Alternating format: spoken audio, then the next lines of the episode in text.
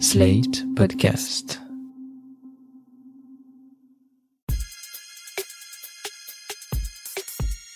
Salut chers auditeurs, salut chères auditrices, bienvenue dans Sans Algo, le podcast qui vous en fait découvrir d'autres. Vous écoutez la version longue avec de la reco et de l'actu. Je suis Mathilde Mélin, journaliste pour Slate.fr et auditrice professionnelle de podcasts. Professionnelle, ça veut dire que je suis rémunérée pour écouter des podcasts. Et ça tombe bien parce que dans ce 39e épisode, le dernier avant le programme d'été aux petits oignons que je vous ai mitonné et que je vais vous détailler à la fin de cet épisode, on va briser le tabou de l'argent, mais avant ça, les actus de la semaine.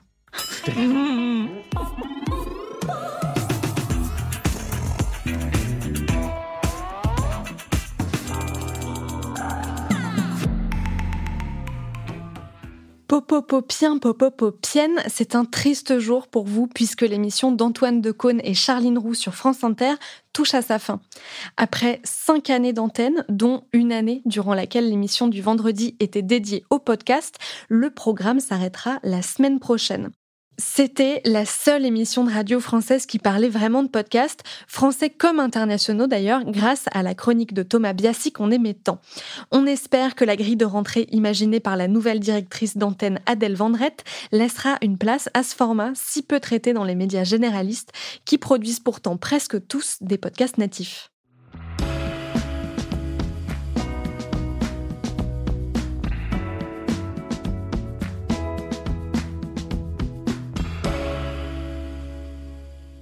Like a lot of people, the year 2020 stirred up a whole lot of emotions in me. Ça faisait un moment que ça sentait le roussi entre Spotify et Higher Ground, la société de production du couple Obama. Rappelez-vous, en 2019, ils avaient signé un accord de plusieurs dizaines de millions de dollars pour que Barack et Michelle Obama fassent chacun un podcast diffusé uniquement sur Spotify. En 2020, The Michelle Obama Podcast faisait partie des cinq podcasts les plus écoutés sur la plateforme avec seulement 10 épisodes. En 2021, Renegades Born in the USA de Barack Obama et Bruce Springsteen était aussi un succès mondial, ça c'est selon la plateforme, malgré ses huit petits épisodes. Mais en 2022, patatras, le couple Obama s'agace publiquement du scandale autour du podcasteur Joe Rogan, chef de file de l'écurie Spotify, accusé de désinformation autour du Covid-19. Le contrat de trois ans entre Higher Ground et le géant du streaming touchant à sa fin, tout le monde se doutait que les Obama risquaient de vendre leur nom à une autre plateforme et les noms d'Audible et de iHeart Media ont commencé à fuiter dans la presse. C'est finalement Audible, la société d'Amazon spécialisée dans les livres audio et les podcasts, qui remporte le contrat contre une très grosse somme d'argent évidemment qui n'a pas été communiquée publiquement. Les futurs podcasts des Obama devraient être diffusés sur Audible, mais aussi sur d'autres plateformes, à en croire la communication faite autour de ce deal. Il y a fort à parier qu'Amazon Music, l'autre plateforme d'Amazon qui produit et diffuse du podcast, sera en haut de la liste. L'hébergeur Acast annonce avoir signé un accord avec Meta, la maison mère de Facebook, Instagram, WhatsApp et consorts. Grâce à cet accord, les podcasteurs qui utilisent l'option Acast Plus pourront donner à leurs auditeurs abonnés payants un accès à des groupes Facebook fermés, accessibles directement depuis le flux du podcast. Les auditeurs abonnés pourront aussi échanger entre eux ou avec le podcasteur et la podcasteuse en question et avoir accès à des lives et des sessions de questions-réponses. C'est donc une offre qui ressemble à un mélange entre un abonnement à un podcast, à une chaîne Twitch et à un Patreon. Acast annonce le lancement prochain d'une phase de test avec des podcasts anglo-saxons d'abord, notamment Fat Mascara de Jessica Matlin et Jennifer Sullivan, et ne précise pas encore de date pour la mise en place de cette option pour les podcasts français. Affaire à suivre, comme on dit quand on n'a pas de chute.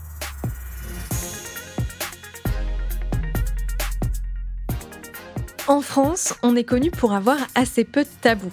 On adore le débat. Dans la plupart des milieux, on parle assez librement de sentiments, de sexe, de religion ou même de politique. Mais il y a un sujet qu'on rechigne tous et toutes à aborder. C'est le sujet de l'argent. Si vous y réfléchissez deux minutes, vous en savez probablement plus sur la vie amoureuse ou les opinions politiques de votre collègue d'à côté, de votre belle-sœur ou de vos propres parents que sur leur compte en banque. C'est un truc qui m'a toujours intrigué, le fait que personne ne dise combien il gagne, quelle épargne est sur son compte, comment est géré le budget du foyer. Il y a un vrai tabou dès qu'on parle d'argent, à tel point que c'est presque impossible de demander à quelqu'un combien il gagne. La seule question à peu près acceptable, c'est combien tu payes de loyer pour cet appart? Mais ça se limite souvent à ça. Je crois que c'est ce silence autour du truc qui régit nos vies à toutes et à tous qui m'a donné envie de vous recommander le podcast dont je vais vous parler aujourd'hui. Il s'appelle Thune au singulier et est réalisé par Laurence Velli et Anna Borel, deux journalistes indépendantes.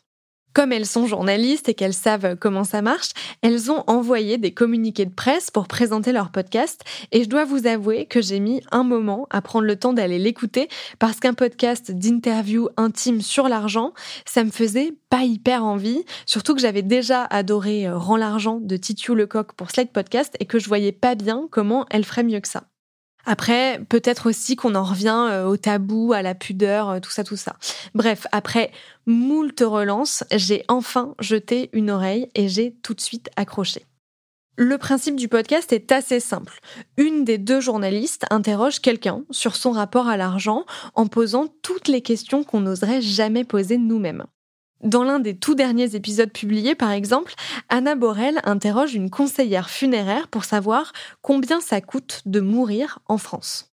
Si on décède dans un hôpital, un établissement euh, de, soins, une clinique, un EHPAD, qui dispose d'une chambre mortuaire, le temps de la préparation des obsèques, le défunt va pouvoir reposer gratuitement dans cette chambre mortuaire. Le séjour est gratuit le séjour ainsi que la toilette et l'habillage du défunt.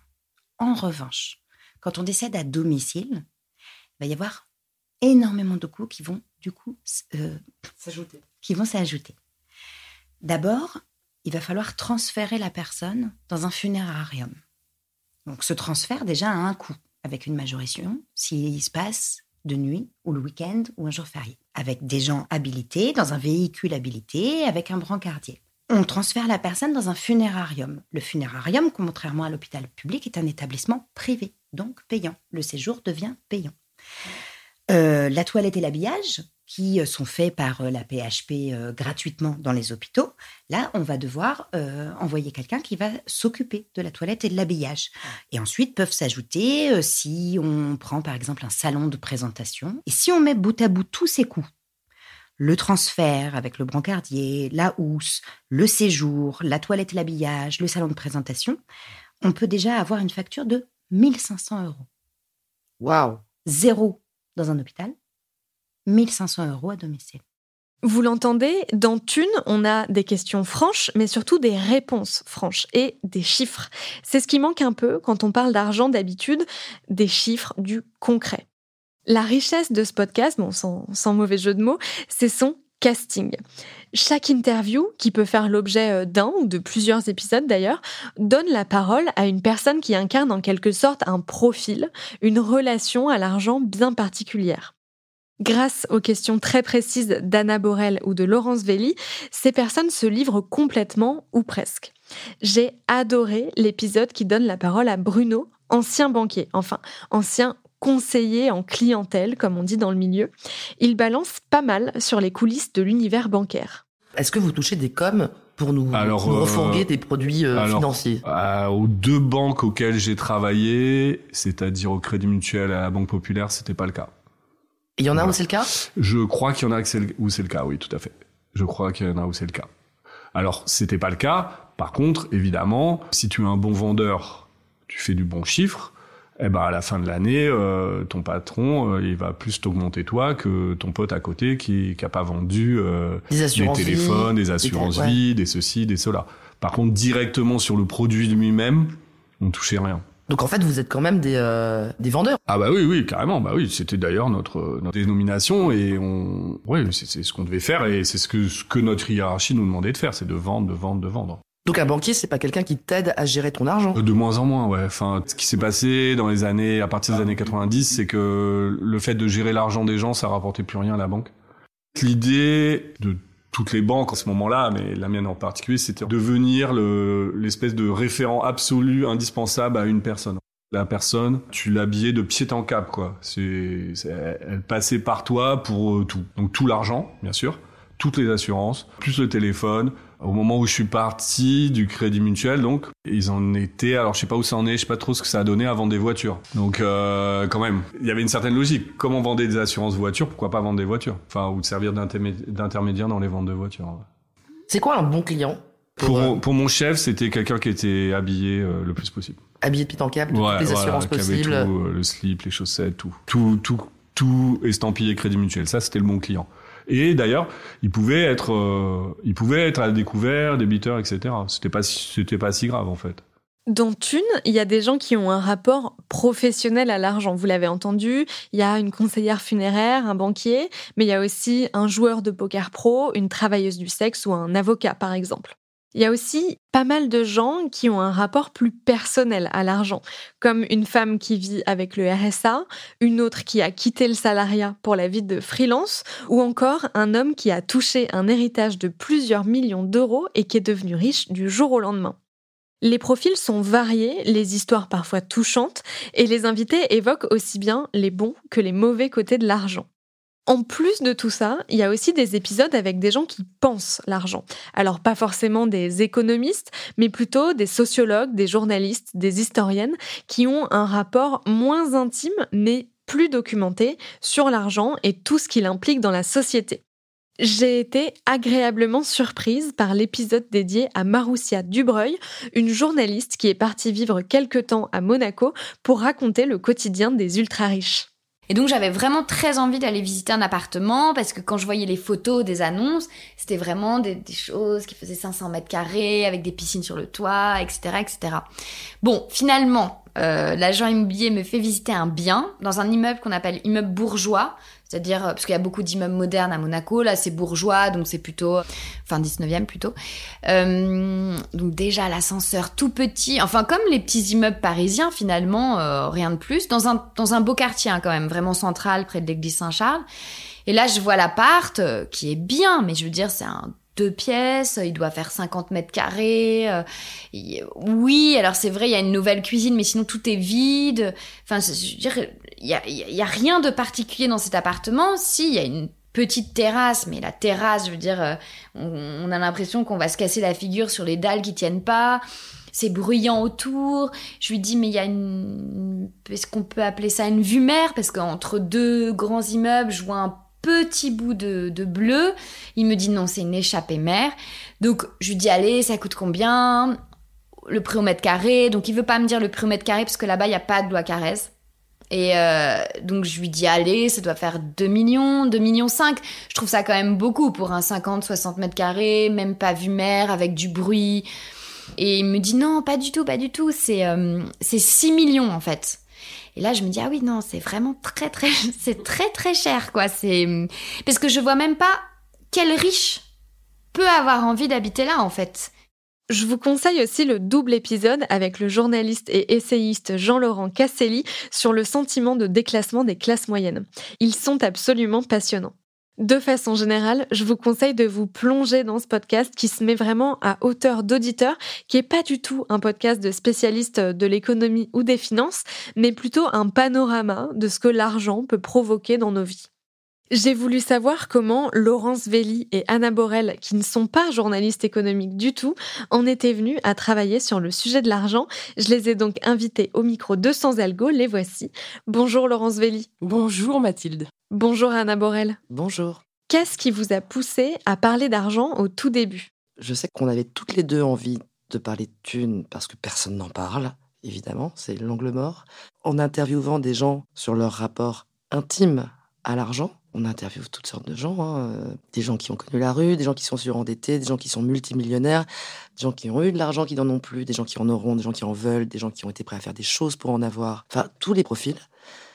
Mais à la fin, que ce soit entre eux ou dans l'interaction avec nos auditeurs, j'ai l'impression qu'il y a quand même un truc où on a tous quelque chose à voir dans ce truc dont on ne parle jamais.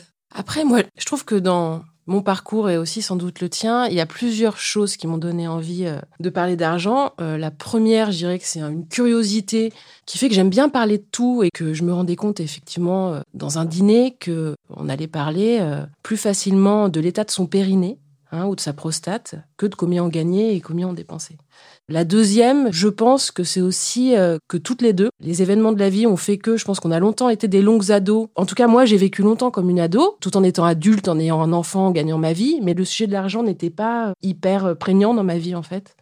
J'en gagnais, je dépensais ce que j'avais, je partais en vacances, point final. Et puis un jour, il y a eu des sujets de succession, de propriété. Je suis devenue propriétaire et d'un coup... De couple? De couple, voilà, c'est un peu les éléments principaux. De hein. comparaison même dans le travail. Moi, ça me parlait avant.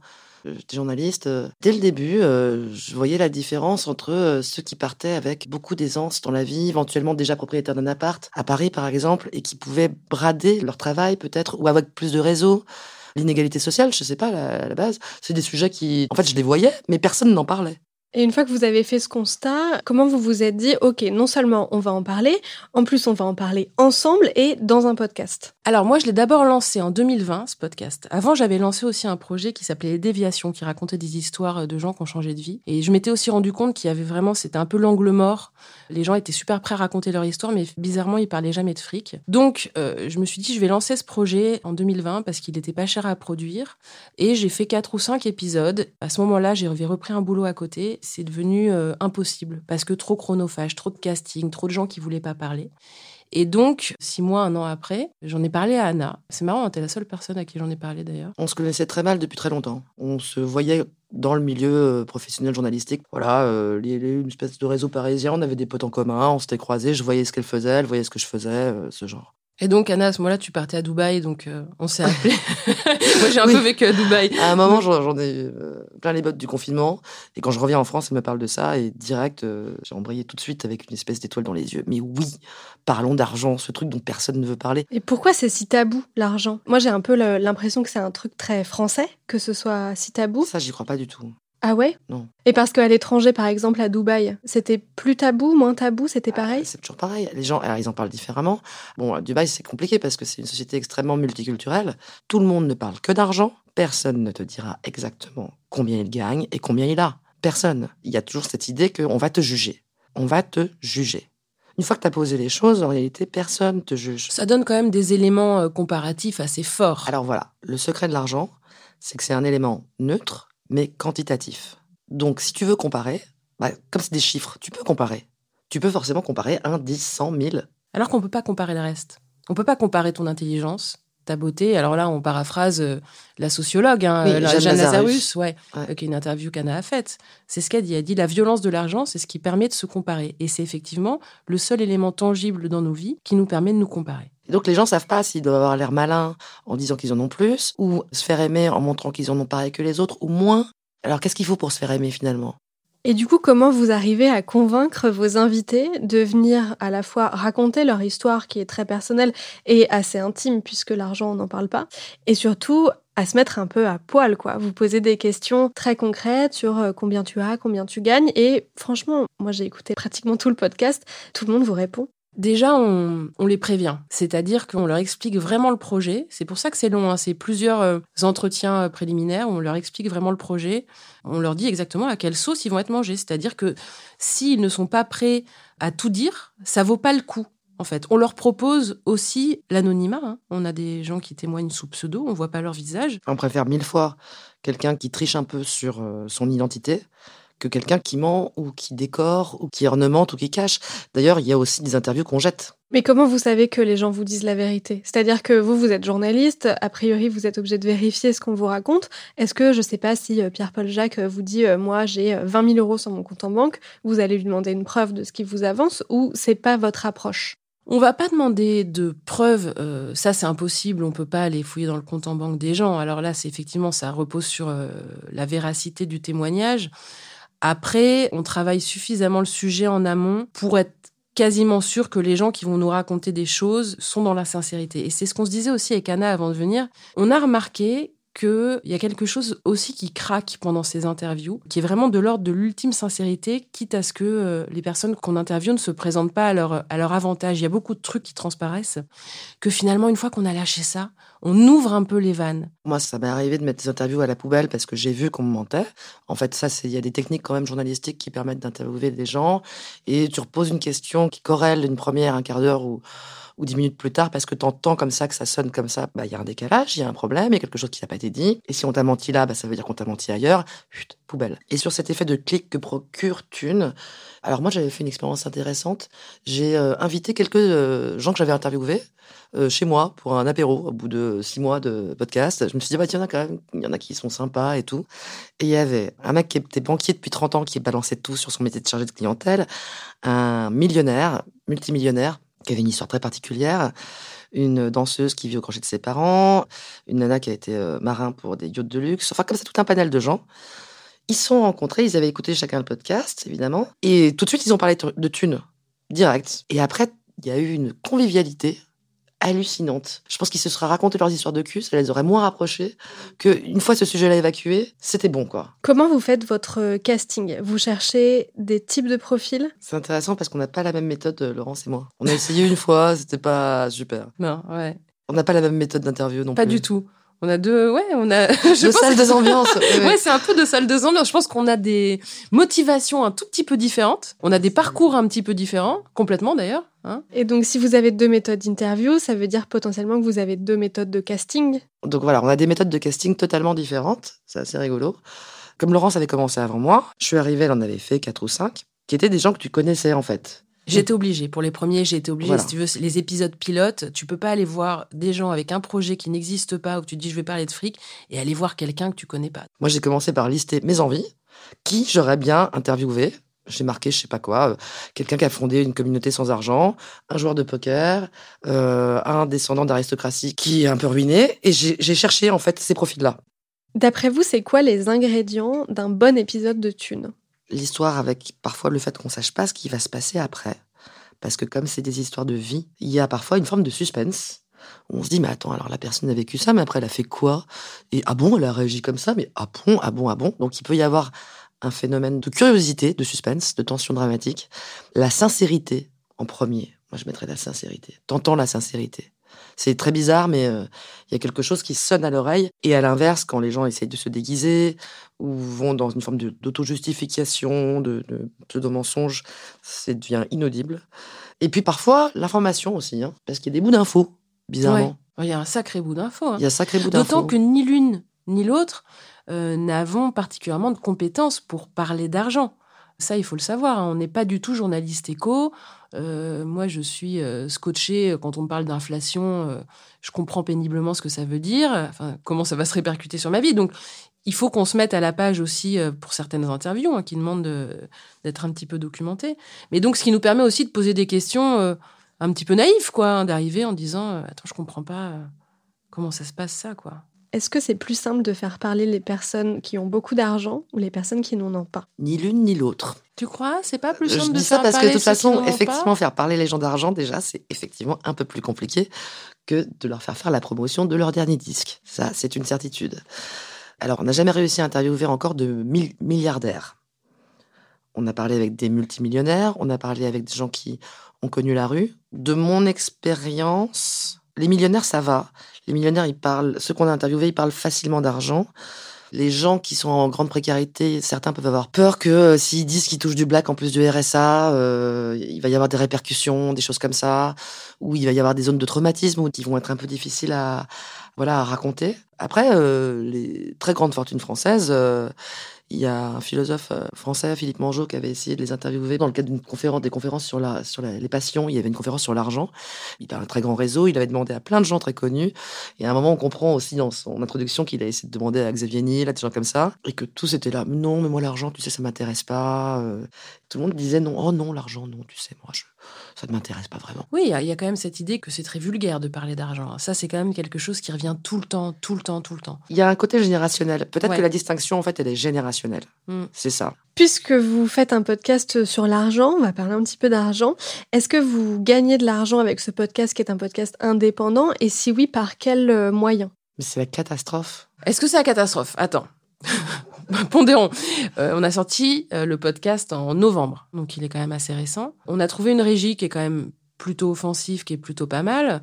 Maintenant, on est sur du. Euh... Régie, ça veut dire que vous insérez de la publicité avant ou après l'épisode? Absolument, ouais. Maintenant, on est sur des écoutes qui sont tout à fait bonnes, en fait. On est sur. Euh, on doit être en train de monter à 25 000 écoutes par mois, là, je pense. Donc, c'est pas mal. Après, euh, le marché du podcast, on a beau dire, euh, je pense qu'il n'est pas hyper structuré encore. Et que 25 000 écoutes, quand on voit le prix ridicule pour 1000 écoutes, enfin au volume, etc. bon, ça fait pas grand chose. Donc pour l'instant, c'est un travail bénévole de votre non. part. On a eu un petit peu de pub euh, le mois dernier. Hein. Notre régie nous a réussi à nous en mettre un peu. Mais oui, en fait. C'est un problème. Et puis d'ailleurs, c'est un problème parce qu'on se demande un petit peu combien de temps on va pouvoir le tenir, hein, parce qu'il faut savoir que c'est demi-temps, donc il faut quand même travailler. En même temps, on adore ah oui, ce projet. à chaque fois, on est là, mais comment on fait de la thune avec thune? Et on n'a pas envie tellement de faire autre chose. C'est-à-dire que si on voulait faire de la thune avec thune, il y a des moyens qui seraient assez. Euh, bah, l'autoroute, ça serait de d'aller vers du développement, du développement personnel, mais ça nous intéresse pas, vers du coaching ou vers du serviciel, comme on dit. Mais pareil, ça nous, nous c'est vraiment l'anthropologie contemporaine, le questionnement de nos contemporains, notre questionnement commun qui nous, qui nous fait triper. Et on n'a pas tellement envie de dénaturer, en tout cas pour l'instant, le projet. Merci beaucoup à toutes les deux d'avoir répondu à mes questions. Merci beaucoup. Merci beaucoup. J'espère que ça vous a donné envie de découvrir Thune au singulier de Laurence Velli et Anna Borel. Il est dispo sur toutes les plateformes d'écoute et très bientôt sur Slate Audio. Cet épisode de Sans Algo est le dernier de la saison, mais pas de panique, pendant l'été, je ne ferai plus d'actu, mais je continuerai à vous faire des recos sous un format un peu différent. Enfin, deux formats en réalité. Une semaine sur deux, je vous recommanderai un podcast jeunesse pour occuper les enfants sur la route des vacances. Et une semaine sur deux, vous aurez droit à un épisode pour les grands avec des invités autour de la table pour discuter ensemble de ce qui fait un bon podcast. On parlera de fiction avec François Perrache et Sarah Trey Stéphanie, de Faits divers avec Margot Lanuzel et Julien Cernobori, de récits avec Christophe Ondelat et Juliette Livartowski, et enfin de podcasts éducatifs et drôles avec Marine Baousson et Antoine Hardy, que du très très bon donc. En attendant, je remercie les 20 podcasteuses et 19 podcasteurs qui sont déjà passés à ce micro. Et surtout, chers auditeurs, chères auditrices, je vous remercie d'être si nombreux et nombreuses à écouter sans algo et à m'écrire quand vous avez écouté les podcasts que je vous recommande. Ça me fait toujours hyper plaisir. J'espère que vous passerez un bel été avec plein de podcasts de qualité dans les oreilles. Si vous êtes perdu, n'oubliez pas de retourner écouter les épisodes de Sans Algo qu'on a sortis depuis septembre dernier. Je vous dis à la semaine prochaine pour le premier épisode de ma grille d'été qui reste 100% sans algo. Sans algo est un podcast de Mathilde Mélin, produit et réalisé par Slate.fr sous la direction de Christophe Caron et de Benjamin Septem-Ours. Merci à Mona Delahaye pour l'enregistrement et le montage et merci à Victor Benamou pour le mixage.